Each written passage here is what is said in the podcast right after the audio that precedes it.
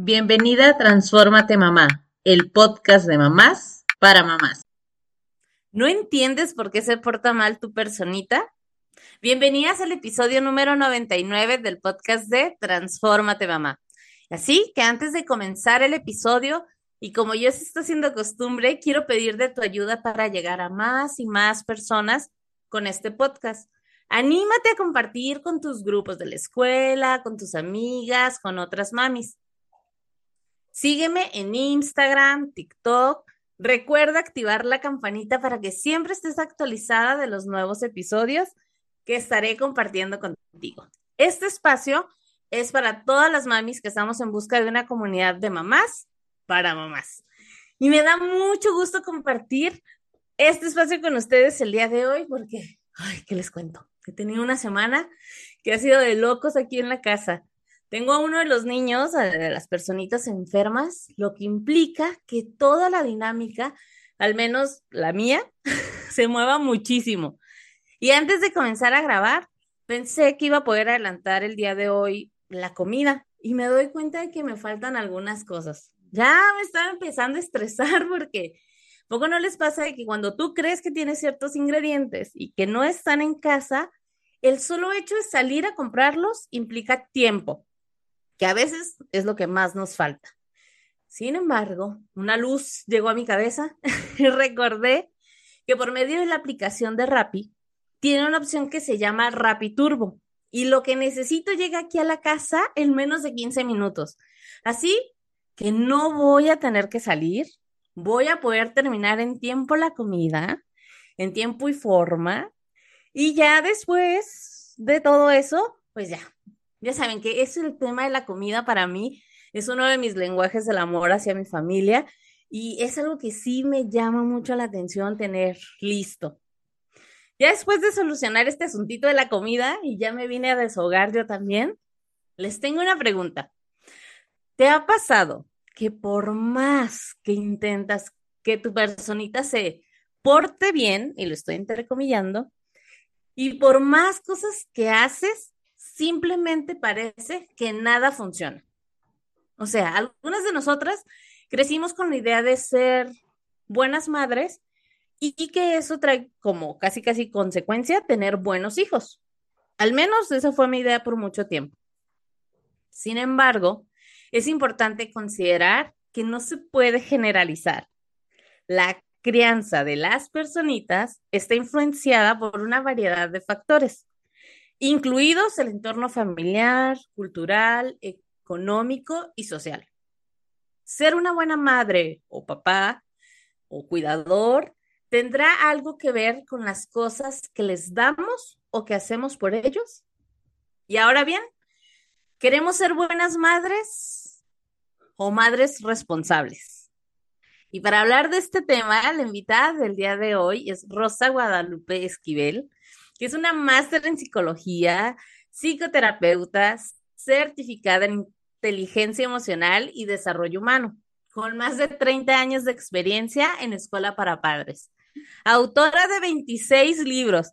No, y lo mejor de todo, mamá de dos. Hola Rosy, bienvenida, ¿cómo estás? Hola, pues muy contenta, te estoy escuchando y estoy regresando a esa etapa de, formación de mis hijos, porque bueno, pues ahora ya son unos adultos, pero ahorita que te escuchaba recuerdo los momentos de desesperación, preocupación, impotencia y bueno, esto es lo que ha removido tus palabras en mi mente. Qué emoción, qué emoción que te hice recordar, porque seguramente tú tienes ahora otra etapa y otros momentos con ellos, eh, pero para las que estamos comenzando, que vamos en este, en esta parte de todavía educar, la verdad es que hay muchas cosas que todavía nos cuestionamos, al menos aquí en esta comunidad. Y quiero iniciar un poquito con la pregunta de, porque a veces no entendemos por qué nuestros hijos se portan mal. Eh, si nosotros hacemos todo lo posible o les damos todo a nuestros hijos. Y la verdad es que esta frase a mí me hizo mucho sentido porque la he escuchado bastante de hago todo por ellos o le doy todo y se siguen portando mal. Ya no sé qué hacer. Entiendo, entiendo, perfecto. Pues fíjate, primero, como bien dices, es una pregunta que ha ido de generación en generación, ¿eh? porque la, yo creo que la escuchas, yo me acuerdo de mi mamá, yo seguramente mi mamá de su mamá, y bueno, es, es muy interesante porque además también habría que analizar esos conceptos de la conducta, qué es bien, qué es mal, y ahí es donde yo empecé a hacer mucha eh, análisis y reflexión como mamá, porque a final de cuentas, los parámetros que tenemos para cómo se portan bien o mal, o sea, hago ahí un paréntesis, tiene que ver con nuestras creencias, tiene que ver con ciertos mitos, tiene que ver con nuestra cultura. Entonces, eh, realmente no existe el que se porten bien o mal. Habrá hijos que tengan conductas apropiadas, que significa que estén comportándose de acuerdo al lugar, el momento, la situación, etcétera, e inapropiadas, ¿verdad? Que sería exactamente lo contrario. Es decir, pues no puedo estar en un salón de clases subiéndome a las bancas, ¿verdad? Porque pues, no es ahí el, parque para divertirme. Entonces, a eso se refiere, esa es la, la diferencia en lo que yo empecé a pensar, investigar y analizarlo también, como te decía, como mamá. Ahora, esto de qué estoy haciendo, qué estoy haciendo mal o por qué se portan mal, volvemos con la idea que hay una parte en nuestra conciencia, digamos como que por niveles o por escalones, haz de cuenta, ¿no? Donde en esa parte de conciencia nosotros nos damos cuenta todo lo que hacemos por ellos, trabajo, me sacrifico, este, estoy con ellos, me desvelo, les doy más cosas de las que yo tengo, las que yo tenía, etcétera. Esa parte me lleva a pensar que estoy haciendo pues, un muy buen papel. De hecho, lo quiero hacer mejor que el que hicieron nuestros padres con nosotros, ¿no? Pensamos, no, yo no quiero que mi hijo le haga esto, le falte aquello, etcétera. Y esta parte de conciencia me lleva a pensar que entonces soy una buena madre, porque yo cuando digo buena madre, no es ni siquiera que tú misma te califiques, sino que se entiende como que, a ver, si doy todo esto, pues como tú lo decías al principio, quiere decir que estoy haciendo las cosas correctas y que lo lógico es que tenga este tipo de resultados acordes a, estas, eh, a estos comportamientos míos. Lo que no nos damos cuenta es que eh, nosotros creemos, las, vamos, las creencias son un poder que mucha gente, por eso decía que hablaba a niveles de conciencia, que mucha gente no nos damos cuenta que son las que nos mueven las creencias. Los pensamientos, las ideas, podemos decir que son de un nivel más superficial, pero las creencias están a un nivel subconsciente y son las poderosas. Entonces, si yo creo, y haz de cuenta, yo quiero formar en mí responsabilidad, pero tengo la creencia, la creencia, que creencia significa convicción, de que mi hijo, eh, para que aprenda la responsabilidad, lo tengo que obligar, tengo que estar tras de él, tengo que regañarlo, castigarlo, etcétera, como tengo esa convicción, porque así lo hicieron conmigo, o por lo menos así lo aprendí, entonces eso es lo que voy a hacer. Pero fíjate la ilógica, o sea, la creencia.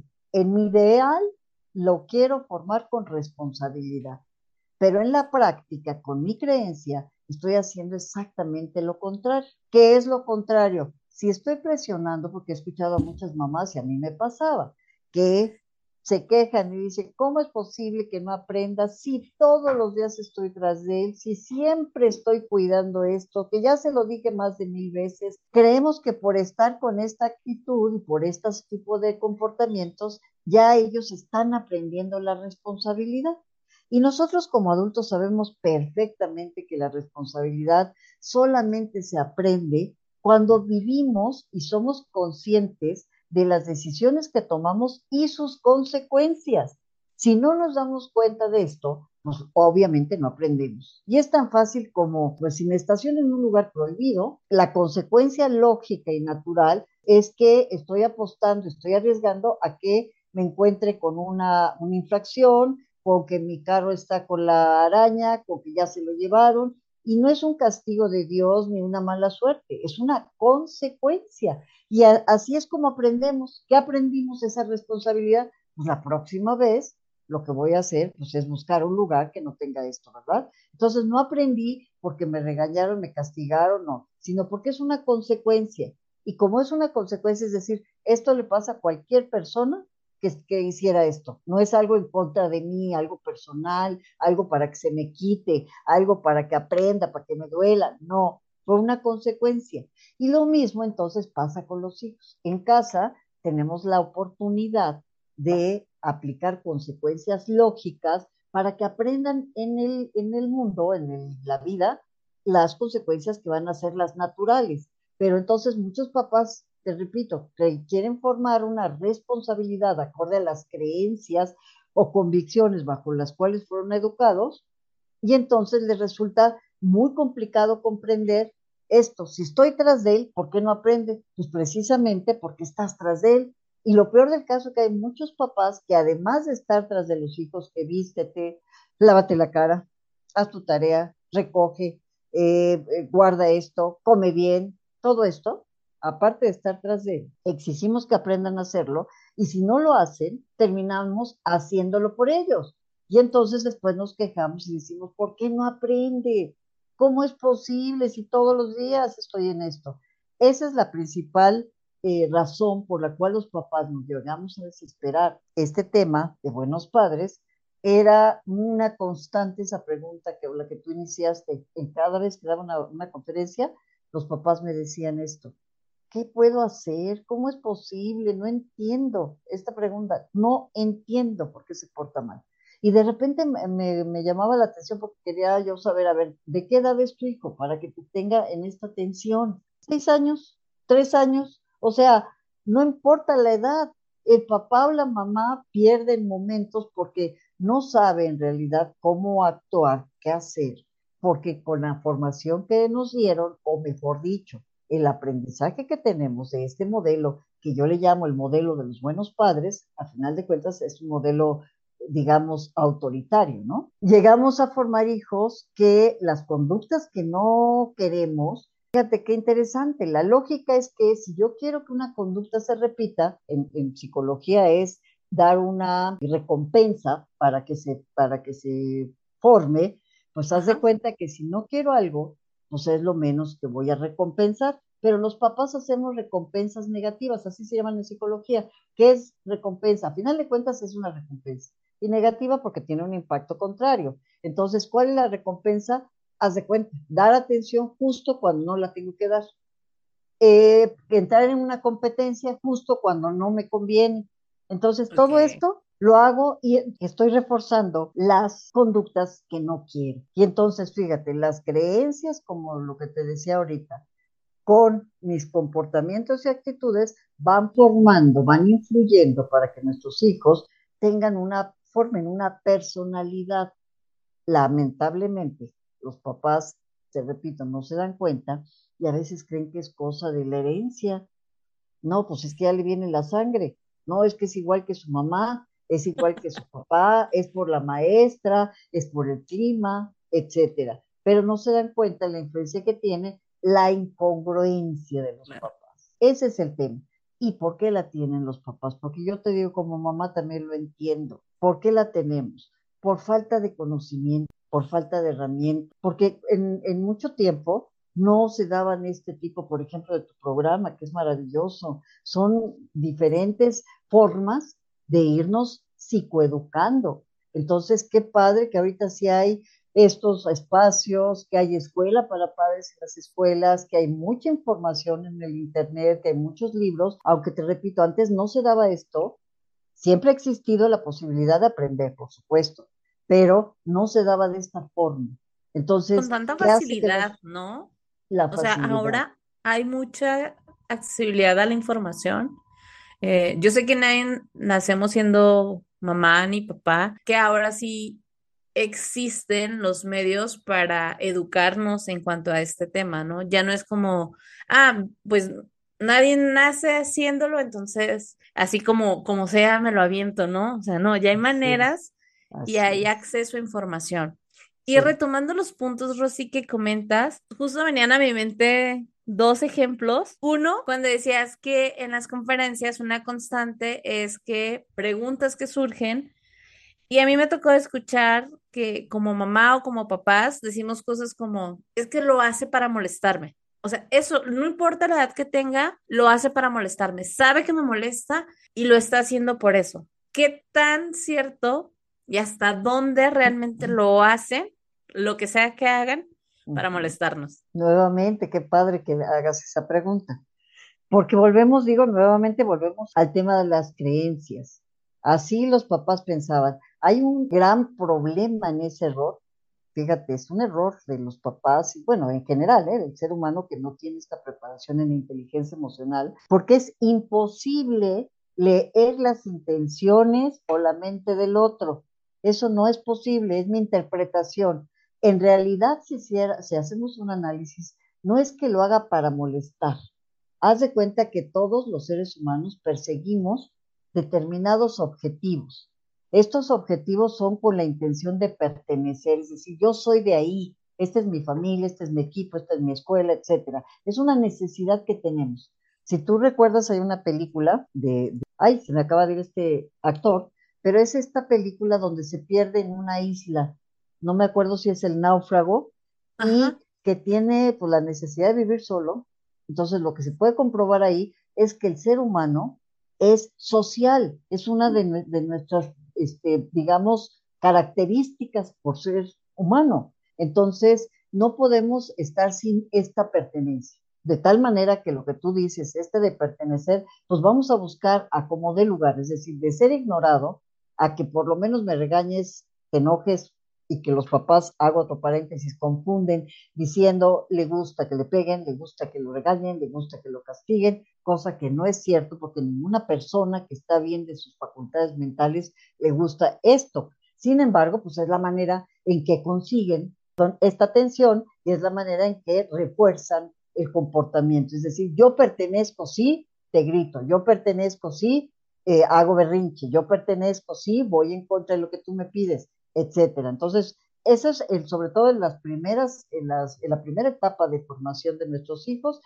sobre todo en el tema psicológico, entre los cuatro y los seis años, que es cuando empiezan a formar ya un concepto y ya tener más conciencia de, de estos comportamientos que van aprendiendo y de sí mismos. Tienes razón en este tema de los papás, no es cierto, los hijos no lo hacen por esta razón y muchos papás lo dan por hecho. ¿Y sabes cuál es el problema?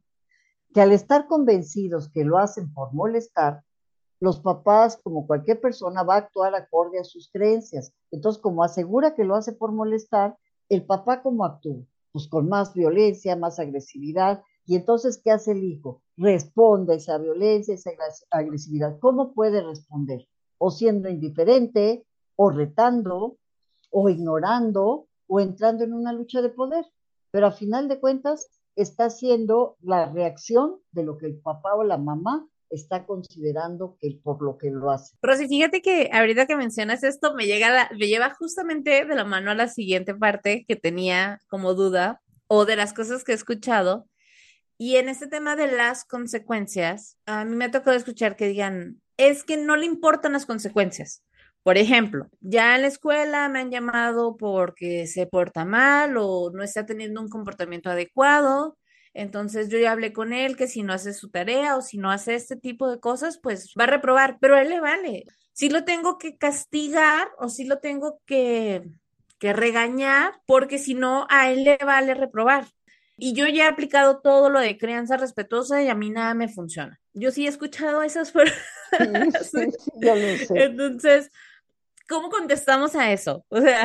Ay, qué buenas preguntas, Blanca, de verdad, qué buenas preguntas. Así me gustaría tanto, tanto que los papás se, hicieran las preguntas ellos mismos, porque a final de cuentas el trabajo sí es para ellos. ¿Sabes qué pasa? Que hay una gran confusión, una gran confusión. Y esto es natural, ¿no? Porque constantemente nos mandan mensajes de que podemos, es decir, como comerciales, ¿no?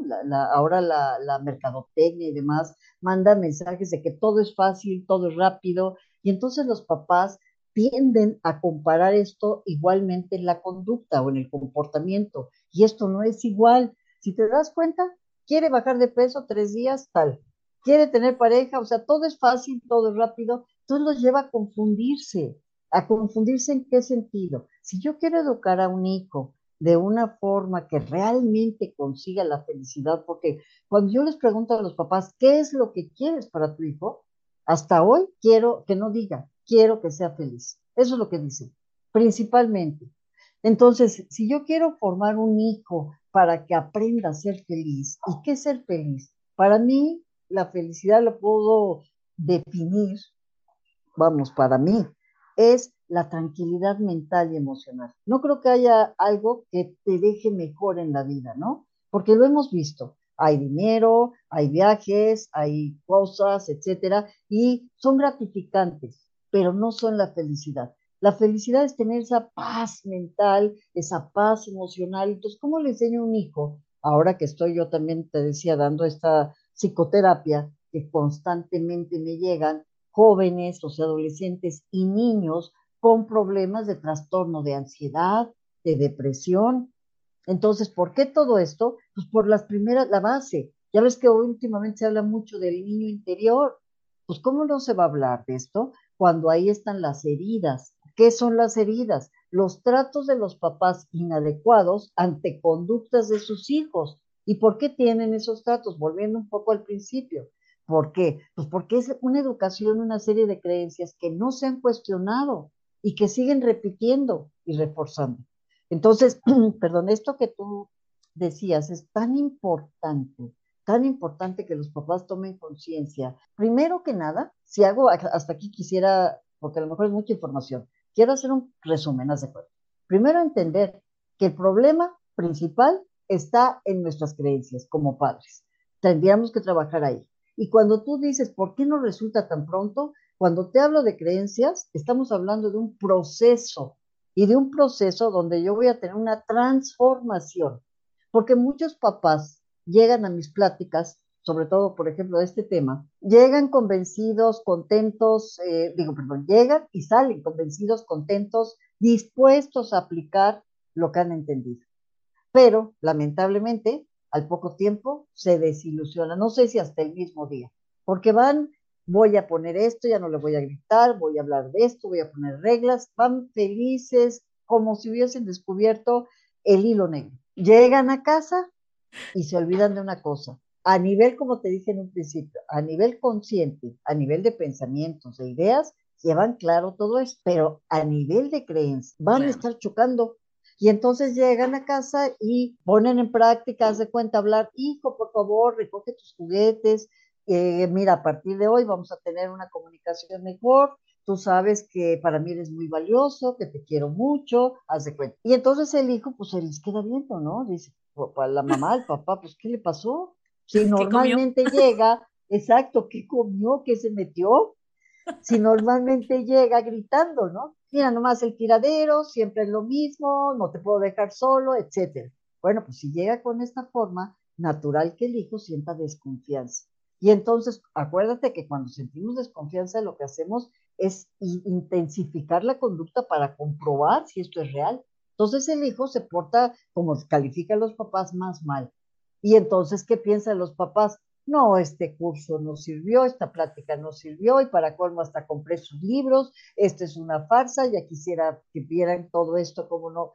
Entonces, ¿qué fue? Nuevamente sus creencias les ganaron. Entonces, la respuesta de lo que tú decías, para que esto funcione, lo primero que tenemos que entender, papás, mamás, es que tenemos que entrar en, un, en una diferente forma de vivir con otras creencias y crear un ambiente de bienestar.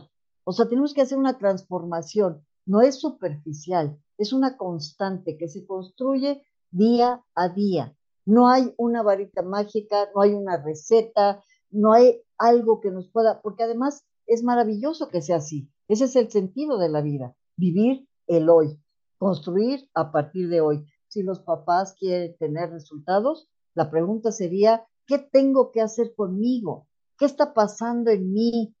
¿Qué necesito cambiar? ¿Qué creencias descubro de mis papás que han hecho que yo repita y que no tenga otros resultados?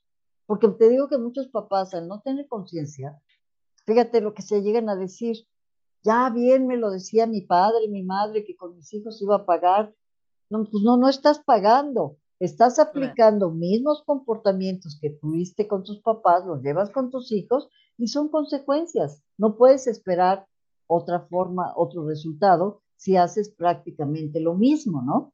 Entonces, esta sería la respuesta. A veces los papás, mi querida Blanca, se desaniman porque también tienen una mentalidad pesimista. ¿Qué significa pesimista?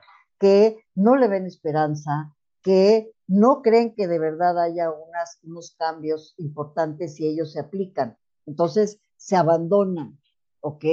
¿Y qué hacen? Dejan de, pues, de prepararse en esto. Es más, a veces necesitamos una terapia, una psicoterapia.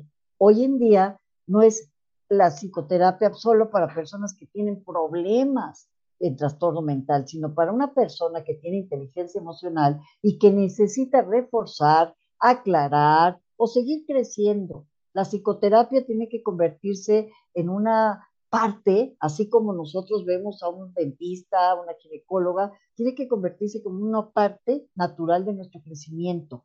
¿ok? Escuchaba que era como canasta básica terapia, ¿no?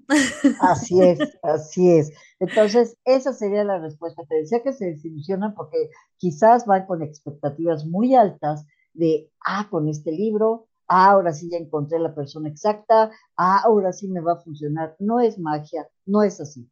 Es un trabajo, te repito, constante. ¿Y sabes qué? A final de cuentas, los hijos son una oportunidad que tienen los padres para reeducarse.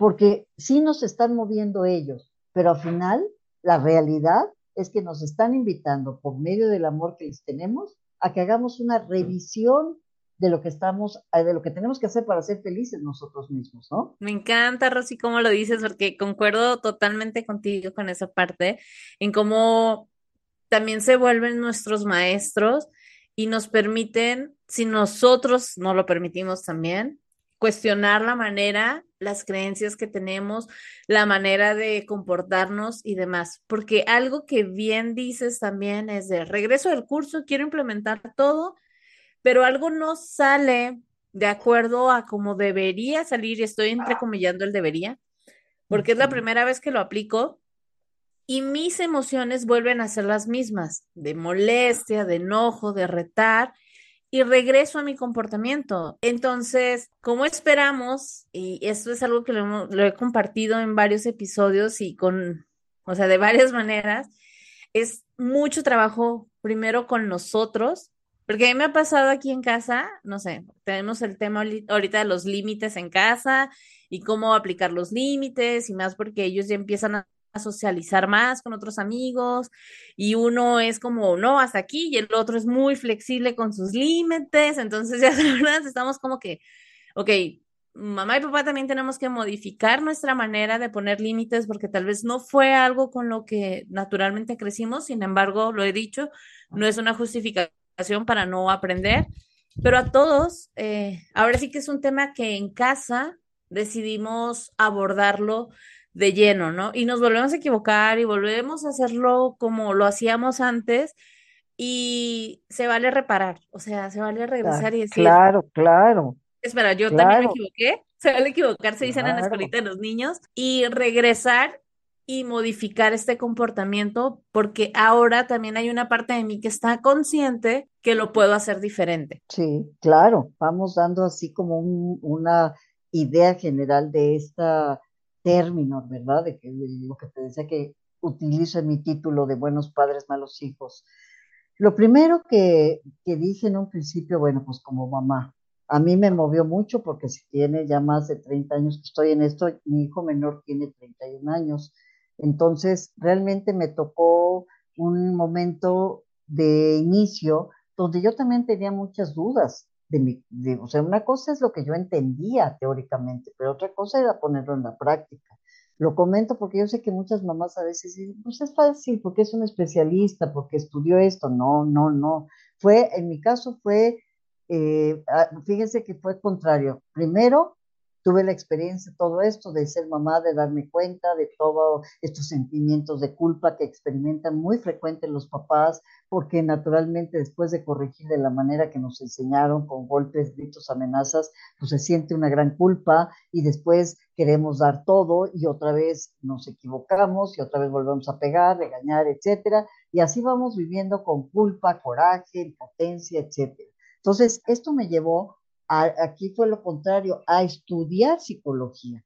Entonces, yo empecé en un taller para papás, que te digo, hace 30 años era extrañísimo tener una, una, en una escuela, una materia, en esta escuela llevaban hasta un libro, que por cierto fui promotora de ese, de ese programa de esos libros, que en la actualidad todavía existen, gracias a Dios, y verdad, porque es un programa maravilloso, hasta estuve dando clases en, en desde preescolar hasta preparatoria con esos libros.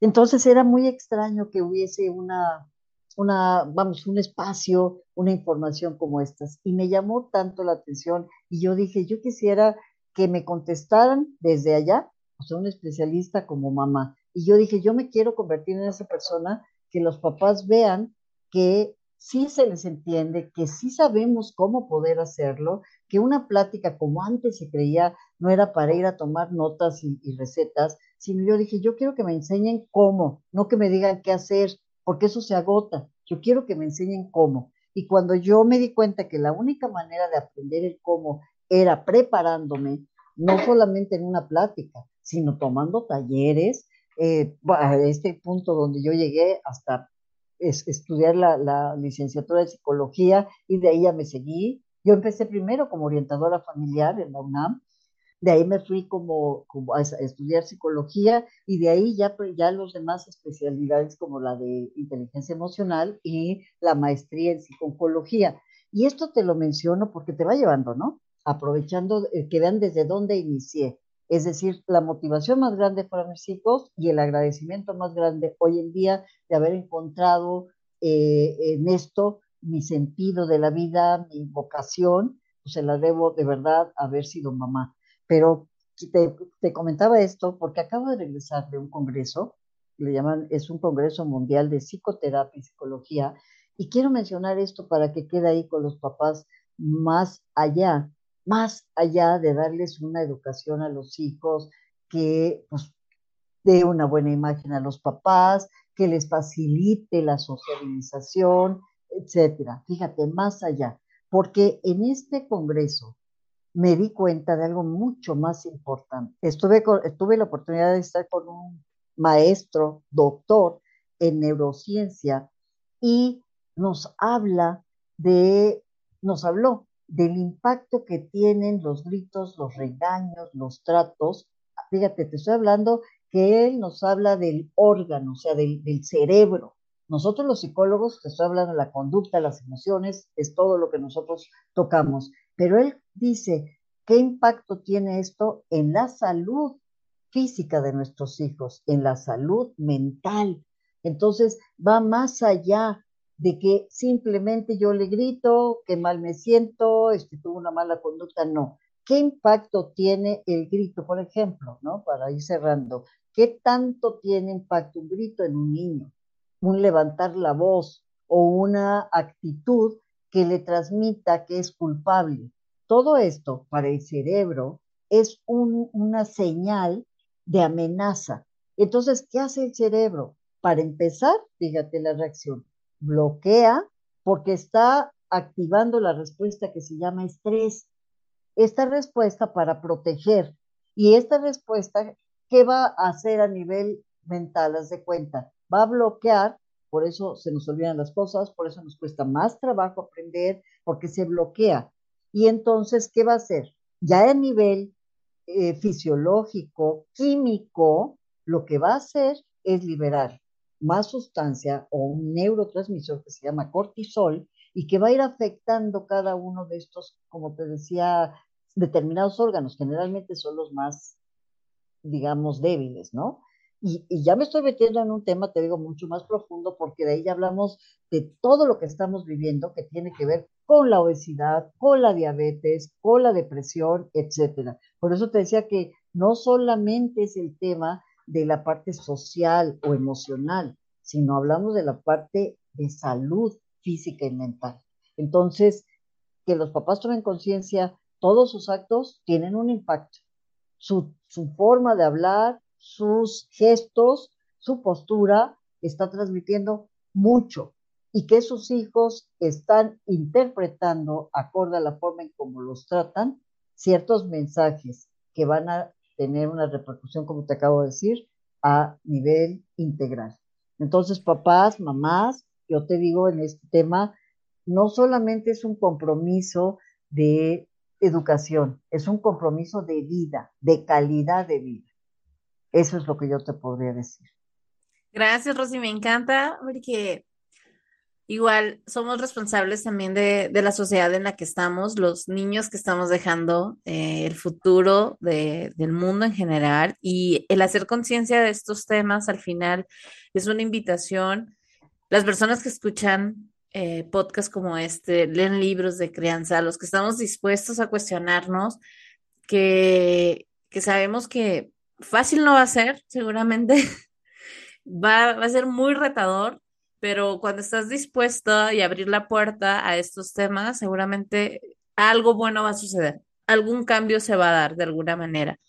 Sé que hay muchos temas que tú abordas, la verdad es que me encantaría seguir aquí platicando contigo, si no, te voy a volver a invitar porque creo que tenemos muchos temas de los cuales podemos platicar, pero no quiero dejar de cerrar el episodio sin hablar de los libros que tienes y este último, eh, creo que es el último, ¿verdad? Si no me equivoco, el de Buenos Padres, Malos Hijos. Ah, más bien es el primero. Okay. ese es el primero. Todos los demás, haz de cuenta, yo cuando lo, lo propuse para el editor, es, tiene, haz de cuenta que es como un compendio de muchas experiencias de los mismos papás, de mi conocimiento, etcétera, y empecé con este libro. Pero este libro destapa en mí el interés de abrir y tocar más y entonces de ahí me voy al de auxilio, un adolescente en casa, eh, prefiero amarte que ser yo misma, violencia familiar, o sea, todos estos que te comento esto porque el, cuando yo le presento al editor dice, va a ser muy grueso ese libro y no creo que sea muy fácil de que lo vayan a querer leer. ¿Qué te parece si hacemos una serie de libros que de alguna manera van a ir con una relación, aunque van tocando diferentes temas. Entonces, contestando, es el primer libro, hay un manual que precisamente cuando saco este primer libro, me doy cuenta que hay este interés, como tú bien dices, hay mucho más que hablar, etcétera. Entonces yo dije, bueno, pues, ¿qué tal que les proporciona a los papás no solo la información, sino también un cómo, cómo hacerlo? Y entonces ese manual es precisamente con algunas prácticas dinámicas que les pueden dar herramientas para empezar y incursionar en este trabajo que es ser papás, ¿no? Debería haber una capacitación para antes. Eso yo siempre he dicho. Desde antes deberíamos aprender de estos temas, pero bueno, nunca es tarde. Me encanta. La verdad es que nosotros, yo les he comentado que estoy en escuela para padres, en la escuelita de, de, los, de los chicos, y a mí me encantan estos temas, aparte de que justamente salen nuevas ideas para nuevos episodios aquí, pero el solo hecho de cuestionarnos de estas pequeñas acciones, este libro en particular viene con mucha información. Rosy también comparte mucha información. Voy a dejar todas sus redes sociales y mándenle correos. Si tienen dudas, voy a dejar también donde puedan adquirir sus libros y demás, porque creo que al final cuando abrimos la puerta a esta información, nos permitimos cuestionar nuestras creencias y hacer los cambios necesarios.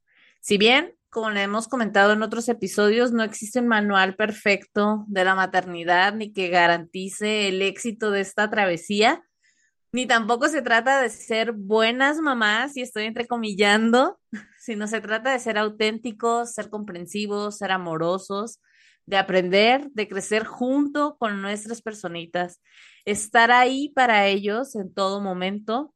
No se trata de cumplir con los estándares tampoco que la sociedad nos dice, ya que cada familia es única, al igual que cada uno de nosotros, cada una de las personitas. Tampoco estoy diciendo que se trata de ser perfectos, porque se vale equivocarse, aprender del error, corregir y continuar. Acompáñenme en este camino con más y más lecturas, podcasts, con su tribu y justamente trayendo a, a ustedes a la mesa este tipo de episodios donde nos permite cuestionarnos no solo desde la experiencia, por ejemplo, que Rosy tiene en todo lo que ha estudiado y en todo lo que hace, sino también ella como de mamá para mamá nos cuenta su experiencia y qué fue lo que le impulsó a estar en este mundo de la psicología y de la educación de los niños. De verdad, Rosy, estoy muy agradecida por el tiempo que dedicaste. No, hombre, pues yo también estoy muy contenta. Yo siento un compromiso moral, desde luego, de compartir. De verdad que si algo me, llevó a dedicarme a esto de tan lleno fue este compromiso al darme cuenta que nos faltan exactamente guías, nos falta personas profesionales de verdad que nos puedan orientar en un trabajo tan, tan gratificante, pero de tanta responsabilidad. Fíjate que, digo, estoy cerrando acá, pero no puedo dejar de compartirte esto lo mencionaste tú, dices como que esto de estarlo haciendo en las escuelas hace como que tomemos conciencia de esta responsabilidad. Tengo este hijo que te decía el menor, tengo dos, eh, uno ya está casado de 34 años y este de 31 años es soltero. Eh, este hijo de 31 años me, de verdad que me ha proporcionado tantas ideas y ejemplos de entender, es soltero. Y cuando hablamos del tema de los hijos, eh, desde luego que le entusiasma y a la vez también le pone a pensar y dice, qué gran responsabilidad. Es decir, ya no es lo bonito que se parezca a ti, que se parezca a mí, que vamos a tener de esta forma, no, qué impresión, dice mamá, que tengo que estar tan atento de cómo hablo, qué digo, cómo lo digo, porque todo esto va a ser para mi hijo. Es más, él es nutriólogo y dice, tengo que empezar por, por, entender que desde mí ya lo estoy educando, es decir, cómo se va a alimentar, cómo va a pensar, cómo va a actuar. O sea, es todo, estamos hablando de formar un ser humano.